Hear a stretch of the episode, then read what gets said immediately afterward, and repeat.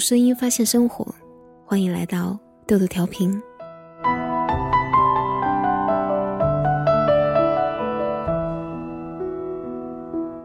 他有本事令我快乐，也最有本事令我流泪。人们为什么常常爱上坏男人？其实我不是很理解“面包树上的女人”这个标题。在我看来，女主角陈韵分明是一个不愿权衡利弊，非要凭感觉选择爱人的傻瓜。否则，他为什么放弃踏实可靠的徐启飞，去选择一个阴晴不定？背叛过他的林芳文呢？陈韵直至大学才第一次懂得了喜欢一个人，他叫林芳文。也并不是一开始便喜欢上的。一开始，他只觉得这个开课后一个月才到的人尤其的奇怪，永远戴着一顶鸭舌帽，在课堂上看些《龙虎门》《花花公子》这样的杂书，他甚至觉得有些讨厌他。像他这种人，一定会在三个月内勾搭一个女生，那个傻兮兮的女生便会替他收拾房间，他坐享其成，然后在离开大学前抛弃他。他的房间除了有大量的龙虎门外，应该和有一大批色情杂志和一副麻将。陈韵在心里这样揣测着他。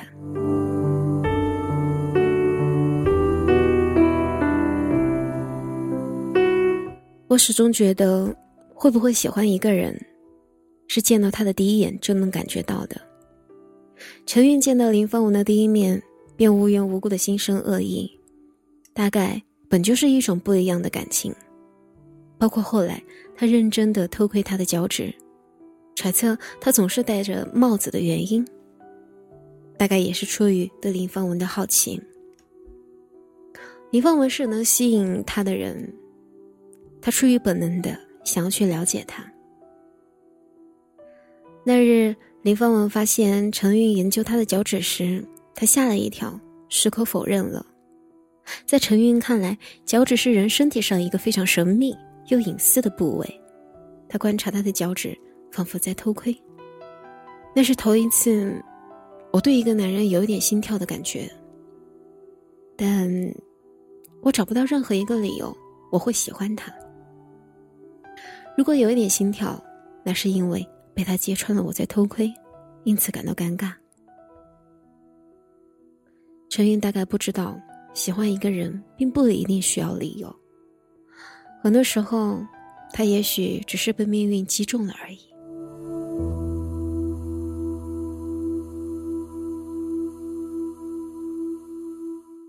同日下午上课，林芳文洋洋得意的对他说。我特意换上了一双蜜头鞋，不让你看到我的脚趾。陈云说：“那一刻，我竟然毫无还击之力，给他打得一败涂地。”他那时并不知道，这以后他在林芳文面前永远是一败涂地。林芳文不是一个好男人，像他这样有才华的、有浪漫的男人，怎么可能是抓得住的风筝？他因为工作忘了与陈韵的约会，却为他写了一首歌。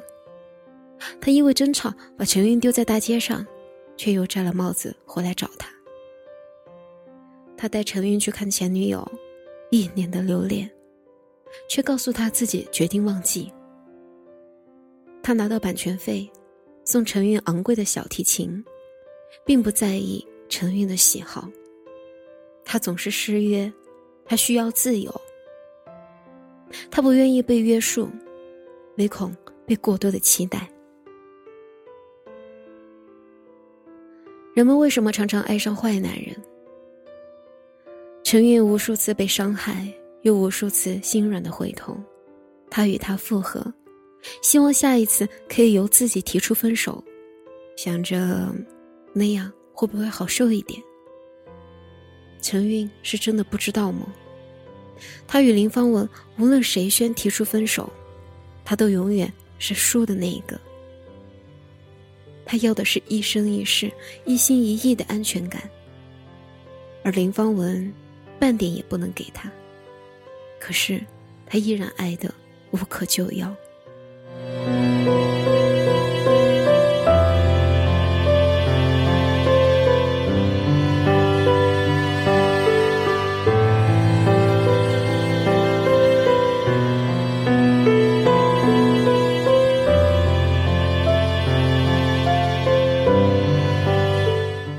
你还不了解我，现在或将来我也不会恨你。我仍然觉得你在教堂里唱歌的那模样很可爱，真的很可爱，值得我为你做任何事。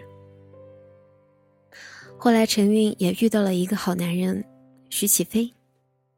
徐启飞是一个十足优秀的男人，在世人眼里，是能够被称作钻石王老五的。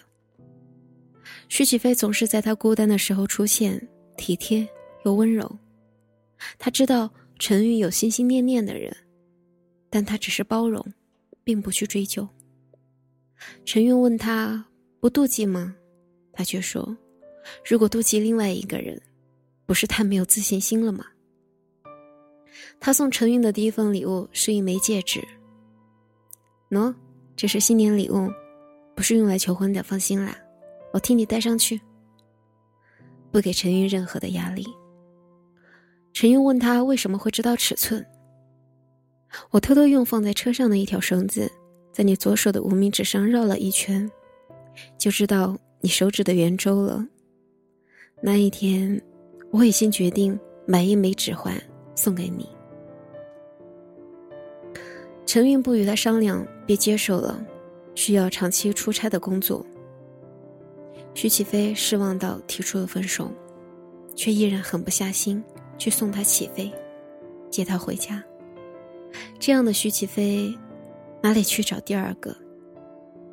陈韵不是没有爱过他，他像个太阳，源源不断的带给陈韵温暖、光亮。但是在爱情里，并没有邪不胜正这一说。徐启飞再好，也比不过林芳文一句。我想见见你。他当然知道选择谁才是明智的，但是没有用。他对徐启飞的爱太过单薄。他最后为他写了情信。他说：“不能把你留在身边，不是你的过错，而是我的失败。在你曾经爱过我的那些岁月里，我。”或许是世上最幸福的人，只是那些日子已经成为过去，要留也留不住了。我知道爱不可以乞求，如果我能够为你做一件事，便是等待。林芳文总是言而无信，徐启飞却一直记得他说过要一封情信。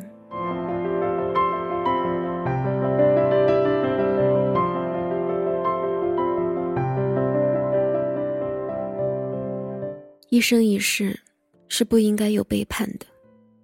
不，一生一世，是那个人背叛了你，你仍然希望他回到你身边。可是，怎样才是一生一世？看小说的时候，我心里特别希望陈韵能选择徐启飞，但我知道他终究会回去，他要安全感。但他只要林芳文给的，他要忠诚，只会祈求林芳文对他忠诚。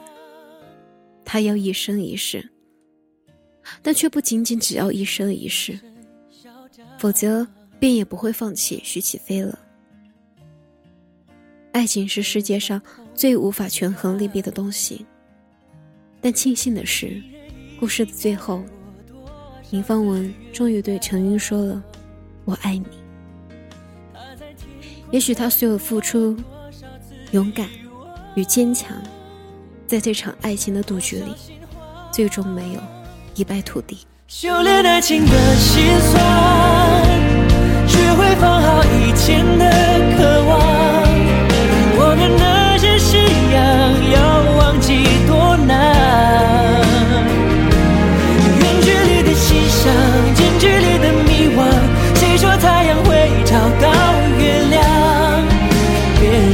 的爱，